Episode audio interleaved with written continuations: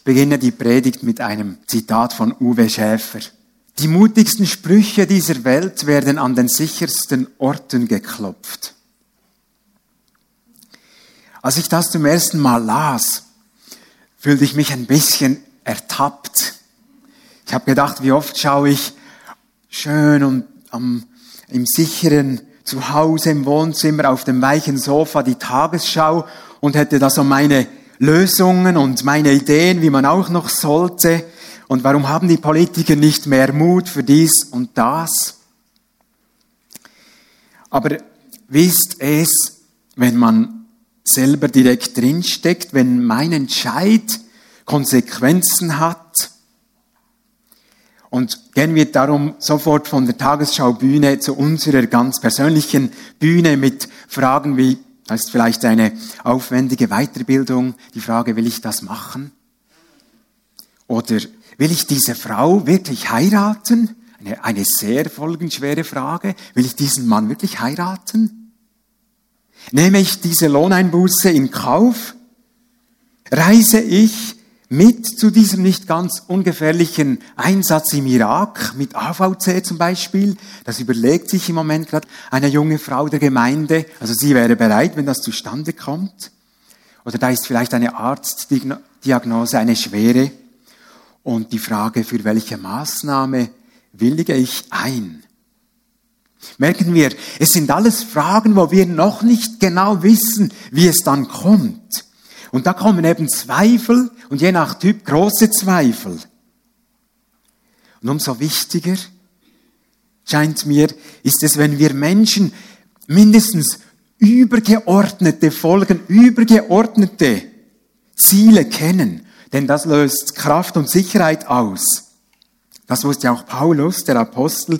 Und so hat er als Abschlussthema im ersten Korinther ein ganz spezielles gewählt, und er hat gewusst, ich muss das den Leuten nochmals ans Herz legen. Das wird ihr Leben, ihre Ziele, ihre Werte ähm, sehr hilfreich prägen.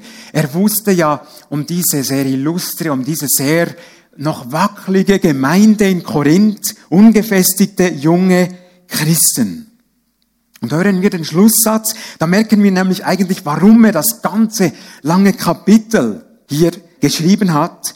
Es heißt im Vers 58, Darum, meine Geschwister, seid standhaft und unerschütterlich, nehmt immer eifriger am Werk des Herrn teil und denkt daran, dass im Herrn eure Mühe nicht vergeben ist. Darum liebe Gemeinde, liebe Besucher, liebe Hörerinnen und Hörer, was löst es nämlich bei uns alles aus, wenn wir von einer Sache wirklich überzeugt sind, so überzeugt, dass sich der Einsatz an Zeit, Herzblut, Disziplin, Finanzen lohnt. Und ich kann es negativ vielleicht an zwei Beispielen sagen. Wie schnell besteht die Gefahr, ein bisschen zu schummeln, ein bisschen zu betrügen? Oder vielleicht auch die Intimitätsgrenzen in der Freundschaftszeit zu verschieben. Wenn ich nicht überzeugt bin, dass sich das Betrügen nicht lohnt und wenn ich überzeugt bin, dass sich das Warten auf den Ehebund, auf den Schutz, auf die Klarheit lohnt. Wir Menschen, ich glaube, wir benötigen in entscheidenden Lebensfragen wirklich Sicherheit und nicht Zweifel und nicht lauter offene Fragen. Es gibt sogenannt moderne Menschen, denen ist jede feste Antwort schon halb verdächtig. Die sagen, das Leben besteht vor allem aus Fragen. Und wehe, da kommt jemand mit einer festen Antwort. Aber ich glaube, wenn man in Situationen steht, wie es Angela war, wo du weißt, jetzt kann es hinaufgehen, jetzt kann es zum Ende gehen oder es kann auch noch ein Wunder geschehen. Dann brauchst du Sicherheit. Und Angela Staub hatte diese Sicherheit. Sie hat beim letzten Besuch Samstag vor einer Woche gesagt, wenn Gott mich nicht heilt, das wird so schön sein mit Jesus. Und ihre Augen haben gestrahlt. Das meinte sie so. Sie hat damit gerechnet. Sie hatte diese Auskunft, diese Sicherheit in dieser Frage. Wir brauchen das. Wir brauchen das, wenn es um Einsatz geht im Reich Gottes. Einsatz in Menschen, Einsatz in Familien, in die Gemeinde, wenn es um Leben und Tod geht. Und nochmals, was hat hier Paulus interessanterweise als das Thema gewählt, um die Leute sicher zu machen? Eben die Auferstehung. Und jetzt prüft euch mal Auferstehung. Sehr oft denkt man, ja, Jesus ist auferstanden. Er meint jetzt die Auferstehung, die für euch Korinther kommt. Meine Auferstehung. Meine Auferstehung. Was denkt ihr als erstes? Auferstehung. Es geht jetzt um eure, um unsere Auferstehung. Ich lese im 15. Kapitel die ersten vier Verse. Ich erinnere euch, Brüder oder Geschwister, an das Evangelium, das ich euch verkündet habe. Ihr habt es angenommen. Es ist der Grund, auf dem ihr steht. Durch dieses Evangelium werdet ihr gerettet, wenn ihr festhaltet am Wortlaut, den ich euch verkündigt habe. Oder habt ihr den Glauben vielleicht unüberlegt angenommen? Denn vor allem habe ich euch überliefert, was auch ich empfangen habe. Christus ist für unsere Sünden gestorben, gemäß der Schrift, und ist begraben worden. Er ist am dritten Tag auferweckt worden, gemäß der Schrift. Paulus erinnert zu Beginn des 15. Kapitels einfach an grundlegende Wahrheiten. Er sagt, vor vier Jahren, als ich zu euch kam, habe ich euch das Evangelium erklärt. Und dann Vers 2, er sagt nochmals, einzig durch das Evangelium. Einzig durch das Evangelium, wenn nämlich jemand darauf vertraut, dass Gottes Sohn für seine Sünde am Kreuz die Todesstrafe erlitt, dann wird ein Mensch gerettet. Man spürt die Besorgnis von Paulus, dieser Einschub, wenn ihr dran bleibt. Er weiß, er ist nicht bei allen diesen Korinther Gläubigen, sogenannten Gläubigen, sicher, ob der Anfang gut war, ob sie schon gesichert sind oder ob das Ganze wieder so wackelt, dass sie sich entfernen könnten. Und im dritten und vierten Vers dann einfach schlicht noch einmal die Grundlagen. Er sagt, Christus ist gestorben nach der Schrift. Er ganz bewusst sagt er, es wurde durch Jesaja zum Beispiel 53. Das Kapitel schon gesagt, dass da der Gottesknecht stirbt und dann begraben und am dritten Tag auferweckt und wieder sagt er, in der Schrift schon da gewesen, Jona 2 äh, zum Beispiel, oder Jesus hat ja darüber gesprochen, einige Male zum Beispiel in Matthäus 16. Und wir merken schon, er will sie überzeugen. In diesen ersten Zeilen spürt man das. Er hat Besorgnis um sie. Und dann fährt er weiter mit weiteren sogenannten Beweisen und zählt dann auf, wer alles diesen Christus auferstanden gesehen hat, Augenzeugen. Petrus, also Kephas, und dann die zwölf, und dann mehr als 500 Brüder auf einmal. Und er sagt, und viele von denen leben noch. Jetzt rechnen wir, der Korintherbrief, der erste, wurde etwa 54 nach Christus geschrieben. Die Kreuzigung und Auferstehung war etwa um das Jahr 30. Klar, da werden viele noch gelebt haben, die die Auferstehung mit ihren eigenen Augen gesehen haben. Und dann fährt er weiter. Dem Jakobus ist er erschienen, also dem Bruder von dem Herrn. Und dann den Aposteln, einem weiteren Kreis und am Schluss noch mir. Wir schließen ja heute, liebe Gemeinde, die, diese Predigtserie über den ersten Korinther, den, den zweiten Teil. Und das Kapitel ist lang. Und ich kann nicht über jede Passage selbstverständlich predigen. Aber man merkt eben, wenn man den Text durchkämmt, eigentlich ging es hier um zwei Hauptzweifel, um zwei Hauptfragen. Und darauf kommt Paulus immer wieder zu sprechen in verschiedenen Passagen. Erster Zweifel in Vers 12. Wenn aber Christus gepredigt wird, dass er von den Toten auferstanden ist, wie sagen dann einige unter euch, es gibt keine Auferstehung der Toten?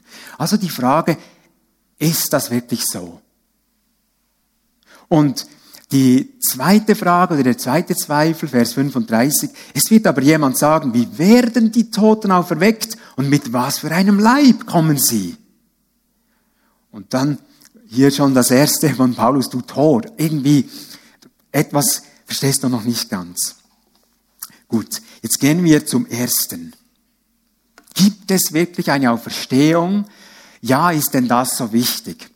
Die Gemeinde war griechisch-heidnisch geprägt, also es hatte wenig Judenchristen, wenig alttestamentlich geprägte Christen.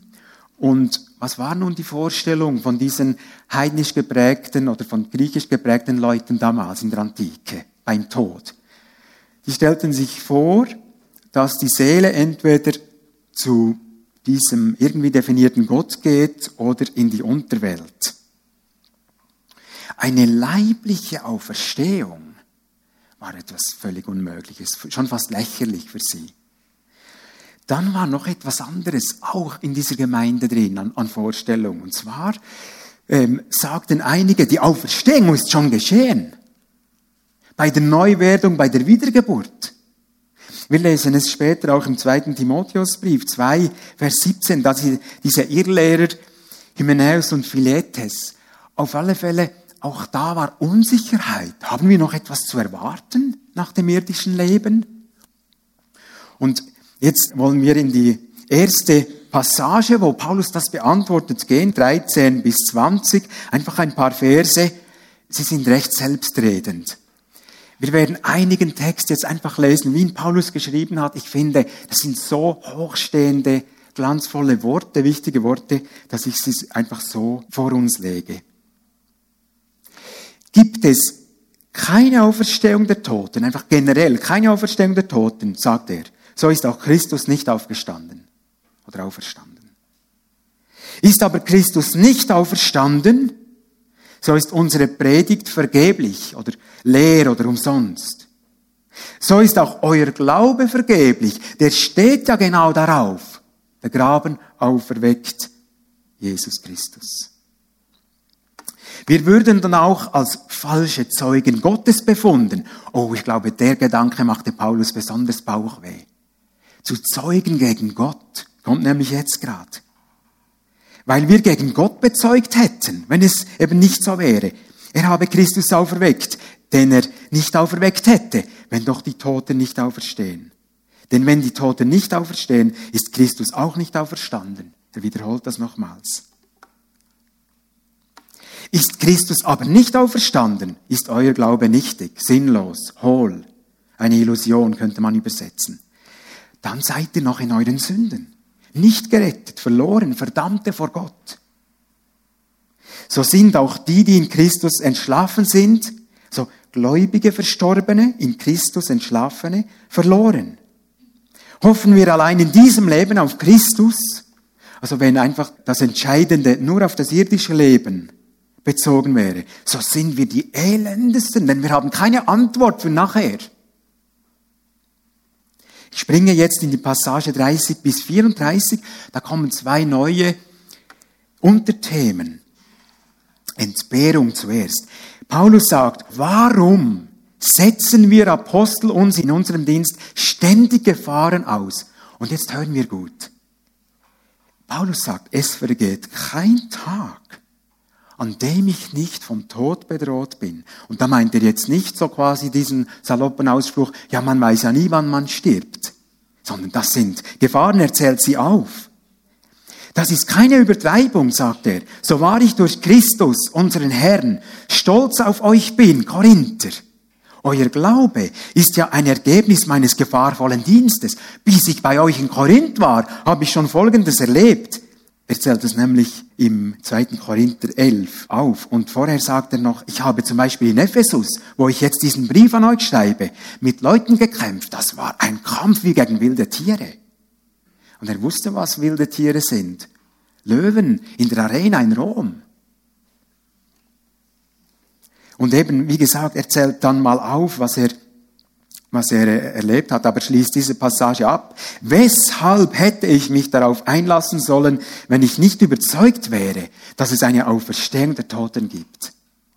Welcher Trottel wäre ich, wenn es nicht um das ginge? Jetzt komme ich auf seine Aufzählung. Ich finde es wirklich bedenkenswert, mal, in, in, mal wirklich das Paulusleben anzuschauen. Er ist und bleibt ein großes Glaubensvorbild für uns. Er zählt dort auf, im 2. Korinther 11, ab Vers 23. Ich habe drei Auspeitschungen erlebt. Gefangenschaften. Fünfmal 39 Peitschenhiebe. Das war so das eine Strafritual. Das hat er fünfmal erlebt. Schiffbrüche. Einer kommt ja noch, mindestens einer, später. Richtung Rom. 24 Stunden getrieben auf dem Meer.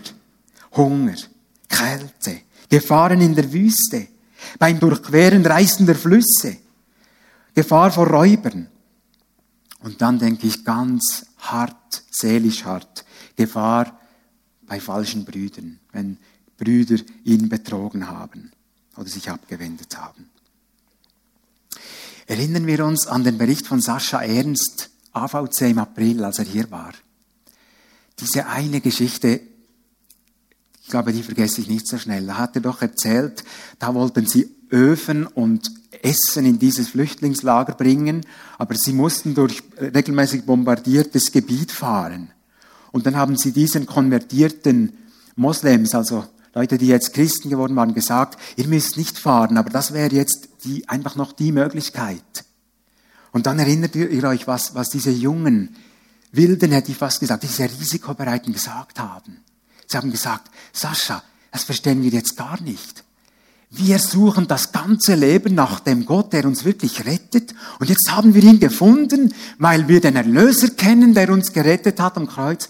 Und jetzt sagst du, ja, ihr müsst nicht fahren. Wir wissen, wohin es geht. Dann hat er doch gesagt, ich war so überführt. Ging mir auch so. Wir könnten jetzt viele Märtyrer aufzählen. Diese, diese eine Frau in der Türkei, Susan Giska, die ihren, ihren Mann dort im, im 14 verloren hatte, wurde grausam ermordet. Und dann ist sie geblieben als Missionarin im selben Gebiet für dieselben Leute, für dieselbe Stadt. Wir kennen Bonhoeffer, viele andere. Aber liebe Gemeinde und Besucher, kommen wir auf eine ganz schlichte Ebene zu uns. Wie viel Dienstkraft, wie viel Herzblut investieren wir ins Reich Gottes? Das ist viel. Wie viel Finanzen steckt ihr ins Reich Gottes? Ohne diese Hoffnung wäre es doch auch zum Kopfschütteln. Viele, die wirklich investieren ins Reich, in die Gemeinde. Ein anderes Thema, Paulus sagt dann ab Vers 32, wenn die Toten nicht auferstehen, können wir gleich mit denen halten, die sagen, komm, wir essen und saufen, denn morgen sind wir tot. Ein Zitat aus Jesaja 22. Lasst euch durch solche Reden nicht täuschen. Schlechter Umgang verdirbt auch den besten Charakter. Kommt doch einmal richtig zur Besinnung und hört auf zu sündigen. Denn einige von euch kennen Gott letztlich überhaupt nicht. Das muss ich zu eurer Schande sagen. Fatalismus. Auch darauf äh, spielt er an, Paulus. Wenn Leute sagen, es spielt sowieso keine Rolle, wie ich lebe, denn es hat überhaupt keine Konsequenzen. Das ist unheimlich, wenn es Leuten keine Rolle mehr spielt, was sie tun. Von dem hören wir manchmal. Es ist unheimlich, so zu leben. Und dann spricht Paulus auch noch eine Gruppe hier speziell an, Wahrscheinlich Korinther, die so furchtbar stolz waren auf die neue Freiheit in Christus. Oder im 1. Korinther 6 sagen sie mal, wir sind in allem frei. Und sagt Paulus, das stimmt, aber nicht alles ist nützlich, was er in dieser Freiheit tut. Und wahrscheinlich muss er da solche Maßregeln, die eben diese Freiheit als egoistische Freiheit verstanden haben, statt in der neuen Freiheit unter der Herrschaft Jesus. Und er sagt ihnen, ihr kennt Gott überhaupt nicht. Dieser Teil ist nicht weg in der neuen Freiheit. Darum hört auf zu sündigen, erwacht. Ich glaube, das sind lebensnahe Themen, liebe Gemeinde. Unser Geist ist auch nicht immer in Hochform, ist auch nicht immer ganz gefüllt. Unser neuer Geist als Christen regiert uns vielleicht auch nicht immer und wir stehen in Versuchungen, wir stehen in Gefahren. Und das ist eine Hilfe zu wissen, wir gehen einer Auferstehung entgegen. Es gibt eine Dimension über uns, der wir Rechenschaft schuldig sind. Und das auch mit der Auferstehung oder Nicht-Auferstehung zu tun hat. Gut, also so hat Paulus argumentiert zum Thema, ist denn die Auferstehung so wichtig und passiert sie überhaupt? Jetzt das zweite Thema. Zweiter Zweifel, wie geht das mit der Auferstehung? Nochmals 35. Wie, wie werden die Toten auferweckt? Mit was für einem Leib? Und wiederum hat Paulus zwei Stellen dazu. Zuerst ab 22. Denn wie in Adam alle sterben, also Adam, er ist der Mensch ungehorsam und dann kam der, der irdische Tod über die Menschheit, so werden auch in Christus, quasi wieder Gegenpart zu Adam, alle lebendig gemacht werden, jeder aber in seiner eigenen Ordnung oder Reihenfolge. Der Erstling Christus. So dann die, welche Christus gehören bei seiner Ankunft. Also das heißt, die Gläubigen bei der Entrückung. Dann das Ende. Dann kommt ein großer Sprung. Mindestens tausend Jahre. Das Ende, wenn er das Reich dem Gott und Vater übergibt, wenn er alle Herrschaft und alle Gewalt und Macht weggetan hat. Denn er muss herrschen, bis er alle Feinde unter seine Füße gelegt hat. Als letzter Feind wird der Tod weggetan. Der Tod, sagt Offenbarung 20, wird in den Feuersee geworfen, ganz am Schluss, vernichtet. Also hier geht es um eine grobe Abfolge, die wird übrigens von Stellen wie 1. Thessalonicher 4 ganz so bestätigt. Weitere Stellen, wer sich gerade speziell für Endzeitbeschreibungen interessiert, 2. Korinther 5, Offenbarung 20, Matthäus 24. In der zweiten Stelle von Paulus zur Wie-Frage, wie geht das mit der Auferstehung? Da geht es insbesondere um die Art des Auferstehungsleibs.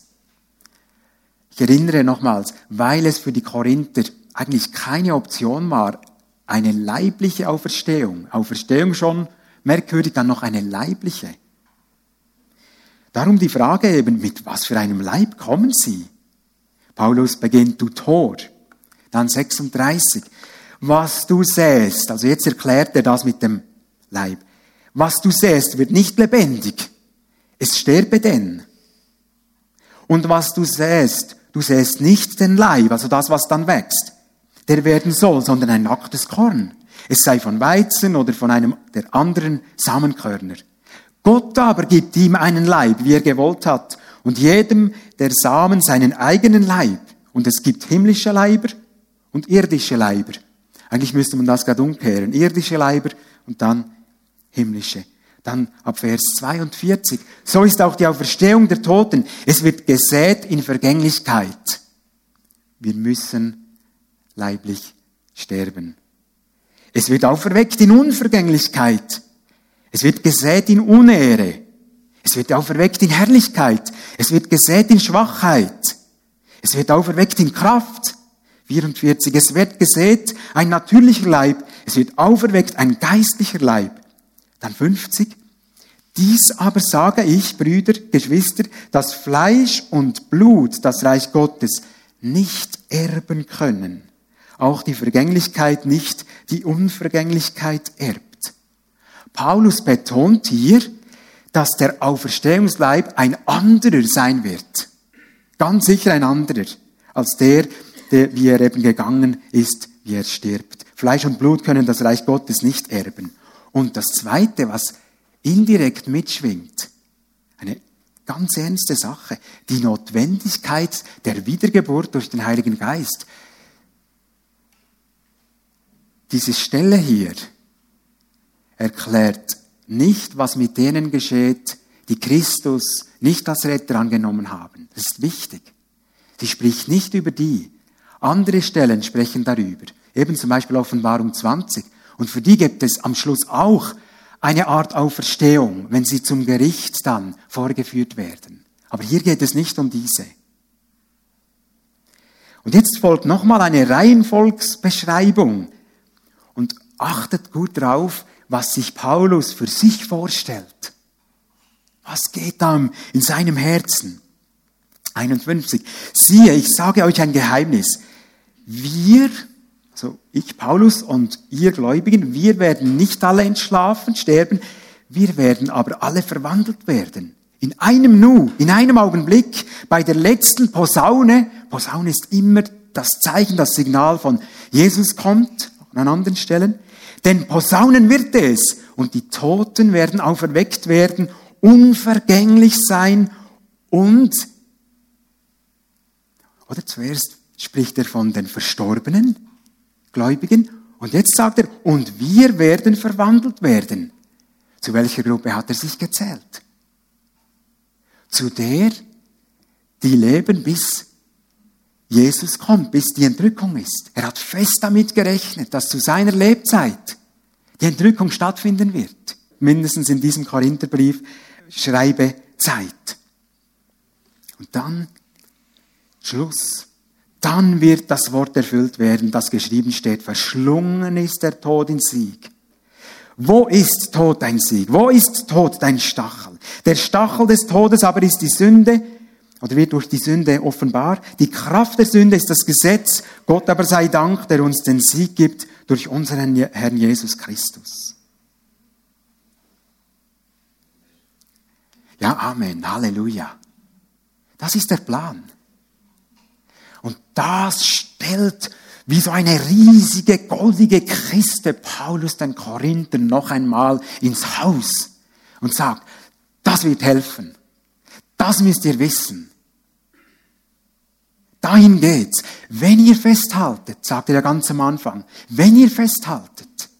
Und, und nochmals, er sagt, wenn ihr das fest im Herzen habt, deshalb seid standhaft oder könnt ihr standhaft sein, werdet ihr unerschütterlich sein, werdet ihr eifriger am Werk des Herrn teilhaben und dran denken, dass im Herrn eure Mühe eben nie vergeben ist.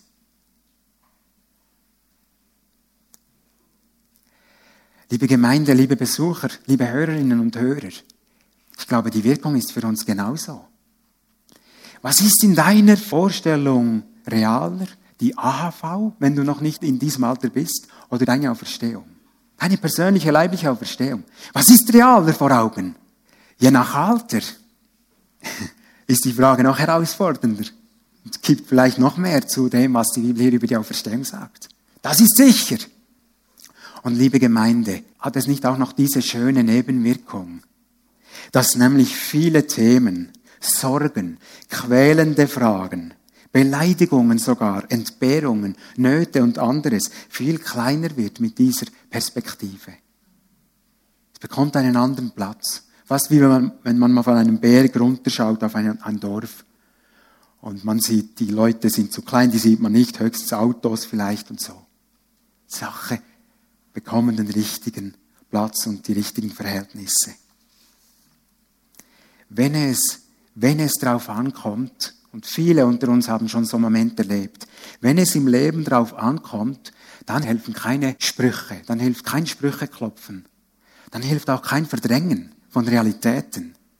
Dann müssen wir Fakten und Gewissheit im Herzen haben, manchmal auch um andere zu trösten. Und ich möchte euch zum Schluss ein eindrückliches Beispiel vor Augen führen, wie diese Gewissheit ein gewisser Hans-Bernd von Heften im Herzen hatte.